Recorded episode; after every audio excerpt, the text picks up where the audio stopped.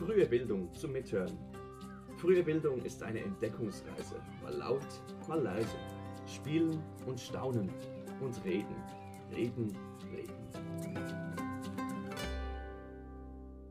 Herzlich willkommen zur dritten Folge zum Thema digitale Bildung.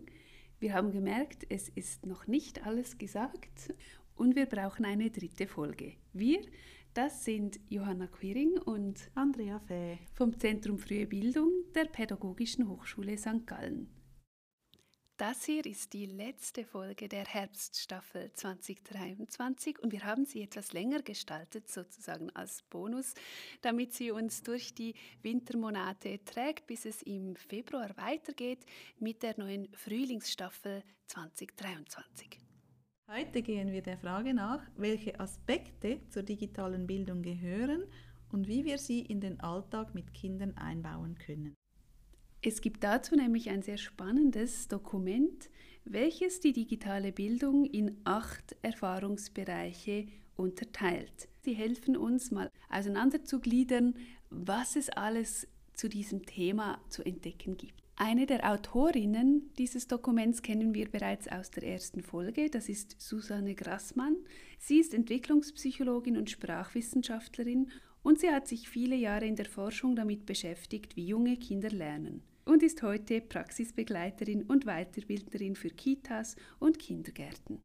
Ein Grundgedanke von Susanne Grassmann wollen wir gleich jetzt ins Spiel bringen. Also es ist wie ein Plädoyer dafür, sich die Vielfalt der digitalen Welt mal anzuschauen und zu, zu gucken, was davon passt zu mir, wo kann ich anfangen, auch digitale Themen in meinen Alltag zu bringen. Und von da entwickelt sich das dann hoffentlich auch in die anderen Erfahrungsbereiche, wo man die Haltung entwickelt, zu sagen, ich entdecke mit meinen Kindern gemeinsam die digitale Welt. Wir gehen nun also in dieser Folge auf diese acht Erfahrungsbereiche ein und werden insbesondere zwei davon vertiefen. Das Dokument heißt Acht Erfahrungsbereiche digitaler Bildung für Kinder im Alter von ein bis sechs Jahren und das findest du natürlich in den Show Notes. Beim Erfahrungsbereich 1 geht es darum, wie man digitale Geräte bedient. Also es geht darum, wie die Kinder elektronische Geräte nutzen, wie man sie einschaltet und andere dabei beobachtet, wie andere die Geräte nutzen. Es geht darum, eigentlich die Symbole und Schalter kennenzulernen. Zum Beispiel bei einem Wiedergabegerät die Lautstärke verändern oder bei einer Kamera den Auslöser drücken. Und wie auch schon gehört, ist ja das Schöne, dass die Kinder heute mit diesen Geräten aufwachsen. Also sie lernen ganz schnell, dass man ein- und ausschalten muss. Sie lernen schon quasi als Baby, dass ein Screen mit Fingern bedient werden kann oder dass ein Telefon ans Ohr gehalten werden kann. Zentral ist nun dabei, dass man diese Aspekte eben mit den Kindern thematisiert, dass man, dass man, dass man diese entdeckt und sprachlich begleitet und gemeinsam darüber ins Gespräch kommt, über diese Dinge, die uns vielleicht manchmal ganz selbstverständlich vorkommen, aber mit den Kindern ist es eben wichtig, auch darüber zu sprechen. Darüber sprechen heißt beispielsweise, dass ich mit dem Kind in der Situation, wo ich den Mixer einschalte, das auch verbalisiere. Ich sage dem Kind, jetzt schalten wir den Mixer ein, dazu betätigen wir diesen Hebel. Das gleiche ist dann beim Hörbert, der Musikkonsole. Da gibt es einen Schalter, den man auf On stellen muss und erst dann kommt die Musik heraus. Und wenn ich das benenne, hört das Kind immer wieder, aha, es geht um das Ein- und Ausschalten. Und lernt so diese Eigenschaft von technischen Geräten kennen. Also der Erfahrungsbereich 1 geht darum, digitale Geräte zu bedienen, ganz einfach in ihrer Grundtechnik. Beim Erfahrungsbereich 2 geht es vertiefter um eben das technische Grundverständnis. Da geht es darum, mit den Kindern die technischen Funktionsweisen von verschiedenen Geräten zu erkunden. Und das kann auch eher auf der Oberfläche sein, im Sinne von, das Gerät braucht eine Stromquelle, man muss die Batterie wechseln, zum Beispiel bei einem Spielzeug des Kindes oder bei der Waage. Oder ähm, man braucht eine andere Stromquelle, wie man muss die Nachttischlampe einstecken, damit sie brennen kann. oder es braucht einen Akku und so weiter. Also das ist so eine Möglichkeit und natürlich kann man das dann beliebig erweitern und immer tiefer in die technischen Details eines Gegenstandes eintauchen. Ein Grundverständnis, dass jedes Gerät für einen spezifischen Zweck erfunden wird und das auch so und so bedient werden kann. Man könnte zum Beispiel mal in den Drucker hineinschauen, wenn gerade die Druckerpatronen gewechselt werden müssen.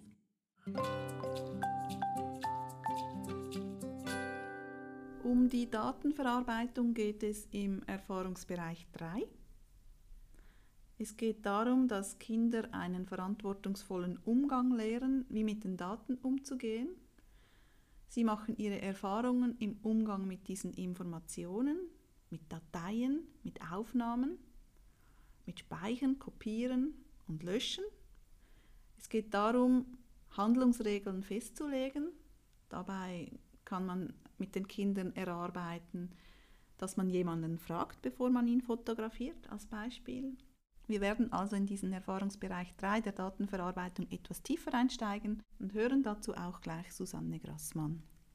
Bei der Datenverarbeitung geht es darum, dass man Dateien, seien das Bilder oder Hördateien, speichern und löschen kann und übertragen kann von einem Gerät auf das andere. Und diese Übertragung kann per Kabel oder per Funk funktionieren.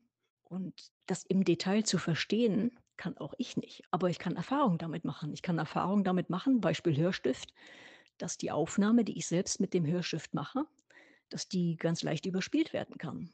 Ich kann diesen Hörstift aber mit einem Kabel an Computer anschließen und dann kann jemand, der lesen und schreiben kann, mir dabei helfen, die Daten zu sichern, eine Sicherungskopie zu machen. Wenn ich den Stift ausschalte und am nächsten Tag anschalte, ist die Datei immer noch gespeichert. Ich kann es immer noch anhören. Es sei denn, jemand anders hat sie überspielt. Also dann wäre meine Aufnahme gelöscht und die Aufnahme von jemand anders wäre jetzt zu hören. Wenn man mit den Kindern über diese Erfahrungen von Datenverarbeitung spricht, kann man auch darüber sprechen, welche Daten sind einem besonders wichtig oder welche muss man wie abspeichern, damit sie einem wieder zur Verfügung stehen, wenn man wieder daran weiterarbeiten möchte. Und dazu macht Susanne Grassmann gleich ein Beispiel zum Thema Roboter.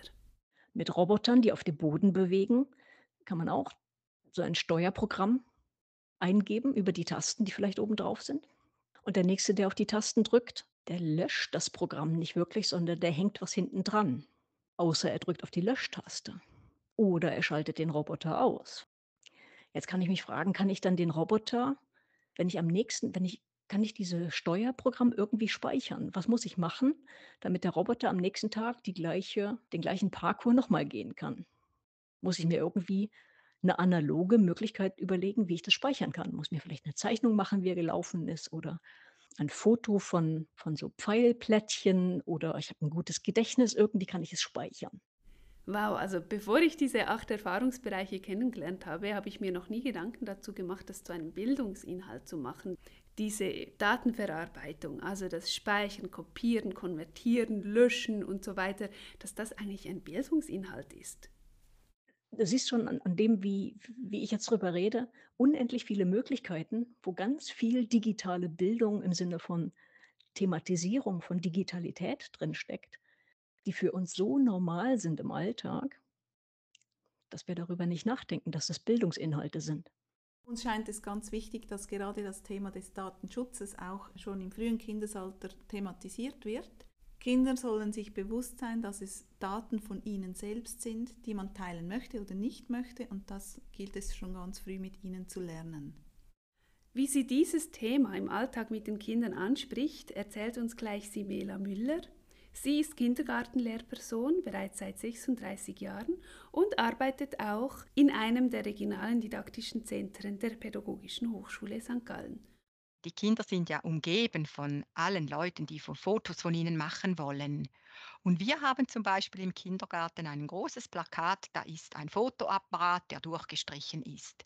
Und das ist immer eine Frage, äh, warum darf man da nicht fotografieren? Das ist wie verboten im Kindergarten, oder? Die anderen Leute dürfen nicht fotografieren. Und dann komme ich mit den Kindern so wie ins Gespräch und frage ja, möchtet ihr von jeder Person fotografiert werden?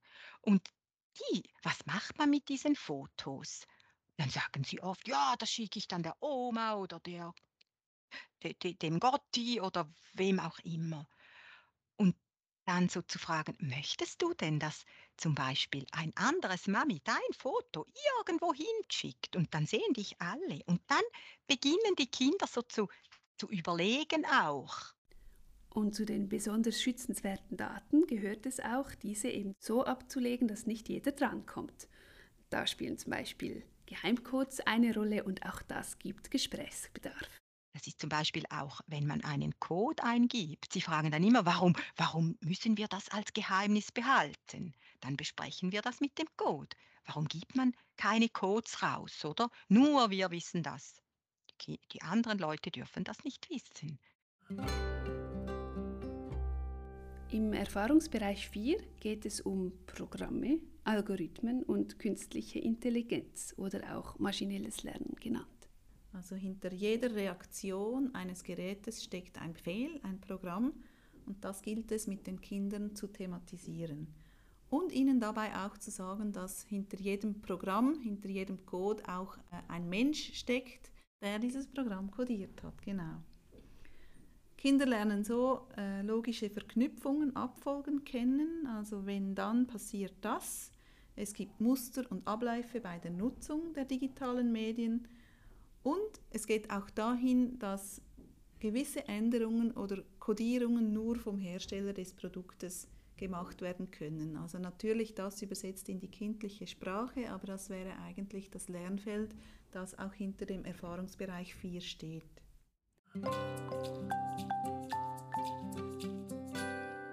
Gehen wir weiter zum Erfahrungsbereich 5. Hier geht es um Wissen und Information. Es geht darum, dass Kinder digitale Geräte nutzen, ähm, um etwas zu erfahren, um ihr Wissen zu vertiefen oder einfach Informationen abzurufen. Und in diesen Bereich tauchen wir auch etwas vertiefter ein. Starten wir doch mit dem Aspekt Informationen beschaffen.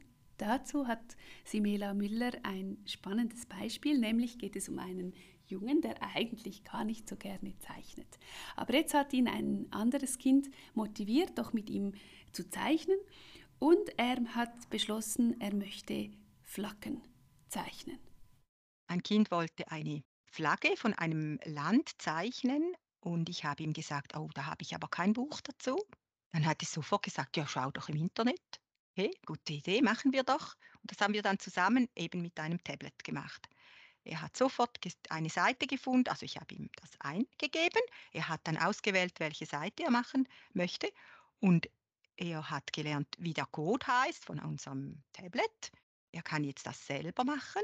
Die nächsten zwei, dreimal hat er dann selber sich eingeloggt, konnte diese Seite, die war ja schon aufgestartet, konnte die wieder anschauen, hat seine Flaggen gemalt. Also das heißt, er ist dann auch kreativ natürlich geworden, hat diese Flaggen gemacht, dort, wo es schwierig war, zum Beispiel bei der Portugal-Flagge, hat er dann gemeint, das könne er selber nicht malen.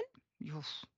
Dann habe ich ihn gefragt, ob er eine Idee hätte, wie wir das lösen könnten. Und er hat dann gemeint, ich könnte das hier auf, einfach ausdrucken und ausschneiden nachher. In diesem Beispiel war es also so, dass das Kind durch sein Interesse, sein Interesse an diesen Flaggen motiviert werden konnte, sich feinmotorisch zu betätigen, also zeichnen und schneiden, etwas, das dieses Kind sonst von sich aus nicht so gern gemacht hat. Eine Recherche nach Informationen, also anhand von diesem Beispiel. Nicht alle Informationen auf allen Webseiten sind aber auch sichere Informationen. Es geht auch darum, in diesem Thema mit den Kindern einen reflektierten Umgang mit den Informationen aus dem Internet zu erlernen, ihnen auch zu sagen, an was erkennt man qualitativ gute Informationen und welche sind vielleicht auch falsche Informationen. Es ist auch gut, wenn man dazu vertraute Themen nimmt und mit diesen Themen eigentlich diese Internetrecherchen einmal versucht mit den Kindern, dann kann man sich auch darauf konzentrieren, wie geht das Kind vor und muss nicht zu fest auf den Inhalt sich schon fokussieren. Greifen wir doch in diesem Zusammenhang auch das Lernen der Kinder auf, also das Lernen mit digitalen Medien. Also das eine ist ja, dass man Informationen sich beschaffen kann. Es gibt aber auch Apps, auch für Erwachsene, mit denen kann man sich Wissen aneignen, Kompetenzen aneignen. Und das gibt es auch für Kinder im Moment noch sehr stark eher im englischsprachigen Raum, zum Beispiel Apps, mit denen Kinder die phonologische Bewusstheit trainieren können. Und Wir möchten hier einen kleinen Blick in die Zukunft wagen und überlegen, kann es denn sinnvoll sein, solche Apps mit Kindern einzusetzen, um eben bei ihnen gewisse spezifische Kompetenzen zu fördern? Dazu einen Einblick in eine Meta-Analyse zur Nutzung und Wirkung von digitalen Medien in Kindertageseinrichtungen. Eine Meta-Analyse ist eine Studie, welche die Ergebnisse von mehreren Studien zusammenfasst und schaut, wie groß ist zum Beispiel die Wirkung von eben jetzt Lernen mit Apps in diesem Fall. Ein Resultat aus dieser Meta-Analyse war beispielsweise, dass es zwei Zugänge gibt, wie Kinder lernen mit Apps. Der eine Zugang ist, wenn das Kind alleine mit dem App lernt. Die andere Möglichkeit ist, wenn ich mit einer Kindergruppe ein Thema erarbeite und darin vielleicht auch spezifische Fähigkeiten ähm, herausbilden möchte, kann ich Apps auch ähm, im kollektiven Gebrauch einsetzen. Als Fachkraft, so geht aus der Analyse weiter hervor, kommen mir dabei unterschiedliche Rollen zu. Die eine Rolle ist eine sehr aktive Rolle der Fachkraft. Das ist eben genau dann, wenn man mit allen Kindern an einem Thema arbeitet und das Thema noch digital anreichert mit Apps. Und das muss ich dann initiieren. Ich muss die Kinder in ihrem Lernprozess auch begleiten. Ich muss das auffangen, thematisieren und so weiter. Da habe ich eine sehr aktive Rolle. Die zweite Rolle wäre eine passivere Rolle, die kommt mir als Fachkraft eher zu, wenn ein Kind individuell mit einer App ähm, lernt. Hier ist das einfach wichtig, eben qualitativ sehr gute Apps auszuwählen, mit denen das Kind dann sehr selbstgesteuert lernen kann. Und diese Meta-Analyse von Franziska Eggert und Kolleginnen kommt zum Schluss, dass, so wie wir es gerade beschrieben haben, dass dieser Einsatz von Apps lernförderlich sein kann. Kinder nutzen also digitale Geräte, um ihr Wissen zu erweitern und Informationen zu bekommen. Es ist aber entscheidend, wenn wir mit Apps beispielsweise arbeiten, dass das qualitativ hochwertige Apps sind, die auch wissenschaftlich untersucht wurden. Und im Allgemeinen ist es sehr wichtig, dass die Informationsquellen, die wir anwenden oder auf die wir die Kinder hinweisen, auch zuverlässig sind. Im Erfahrungsbereich 6 geht es um die Kreativität, es geht um die Produktion und Gestaltung.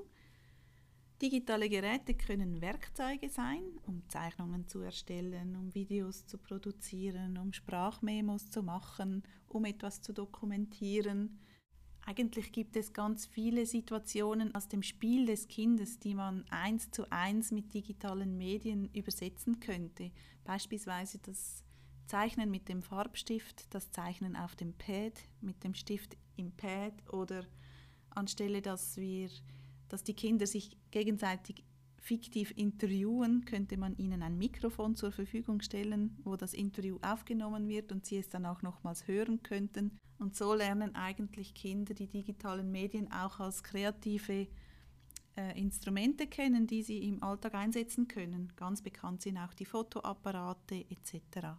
Du hast vorhin das Zeichnen am Tablet angesprochen. Da könnte man auch vergleichen, also Kinder malen mit den Fingern oder mit einem Stift oder eben auch auf dem Tablet mit dem Finger oder einem Stift auch dort oder mit der Maus am Computer und man schaut dann, was sind die Gestaltungsmöglichkeiten, die verschiedenen auf diesen Geräten und ähm, wie ergänzen die sich vielleicht auch allgemein einen experimentellen Zugang finden, ausprobieren, kreieren und reflektieren. Genau, und ganz beliebt bei den kleinen Kindern ist beispielsweise die Farbauswahl. Wenn diese Fältchen mit den verschiedenen Farben erscheinen, dann finden es die Kinder super auszuwählen, welche Farbe sie nun einsetzen können.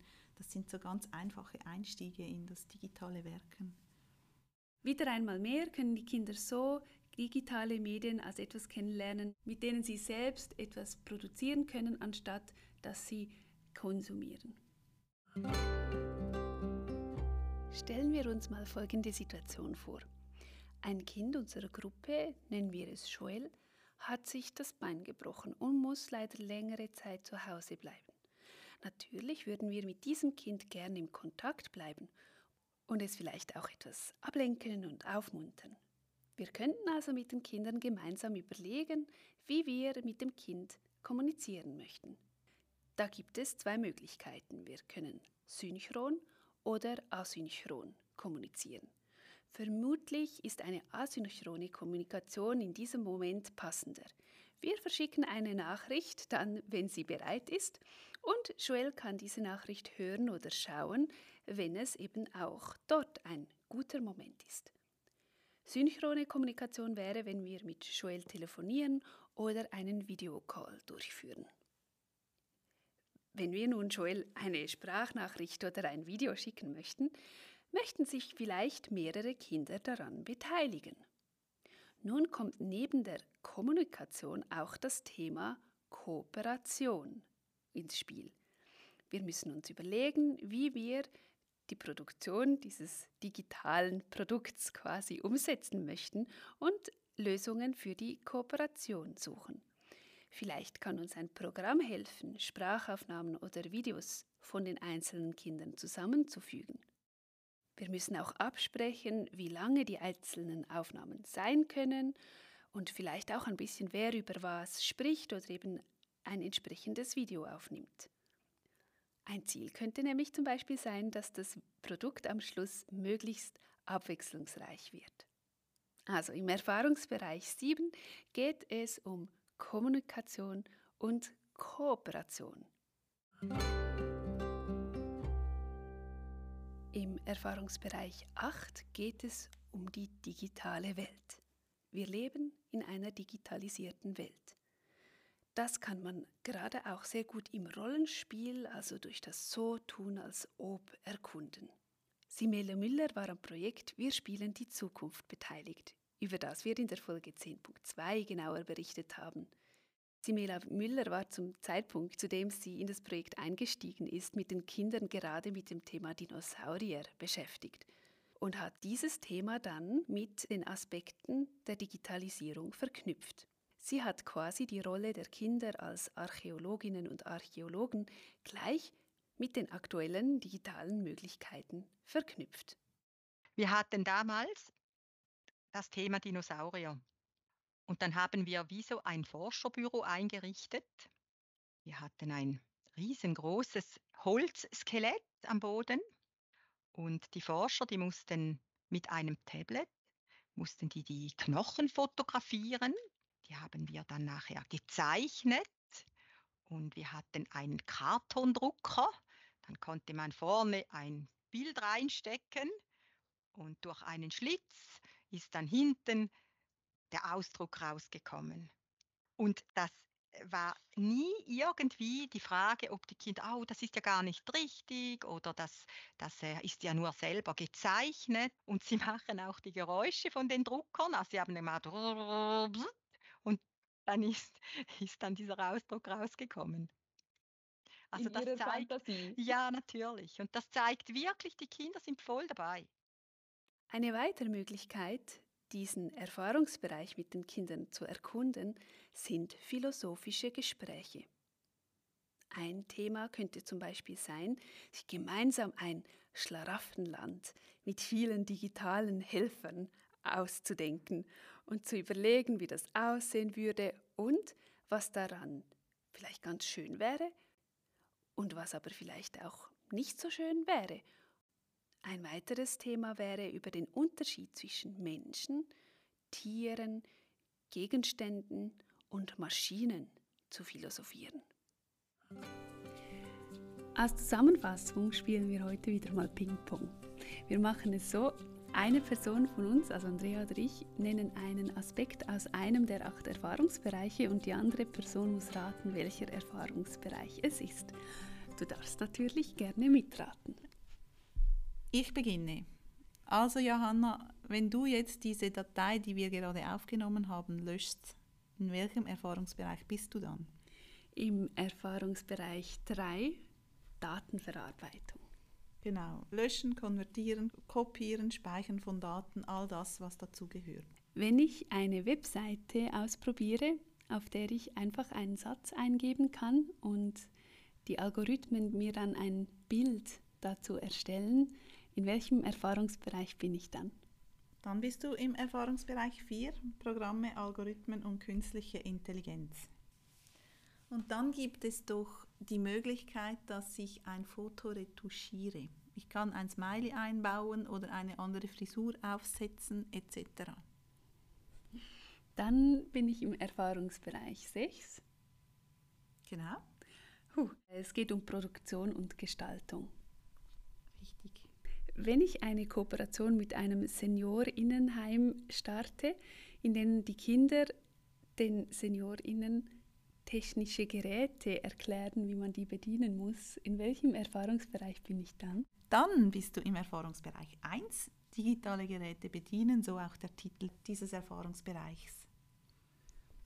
Bleiben wir gerade dabei, wenn wir jetzt eben diese Kooperation aufgleisen und die Kinder eben auch zum Beispiel einen Flyer gestalten, um diese Leute einzuladen und zu sagen, wann, wie, wo, in welchem Erfahrungsbereich bin ich dann?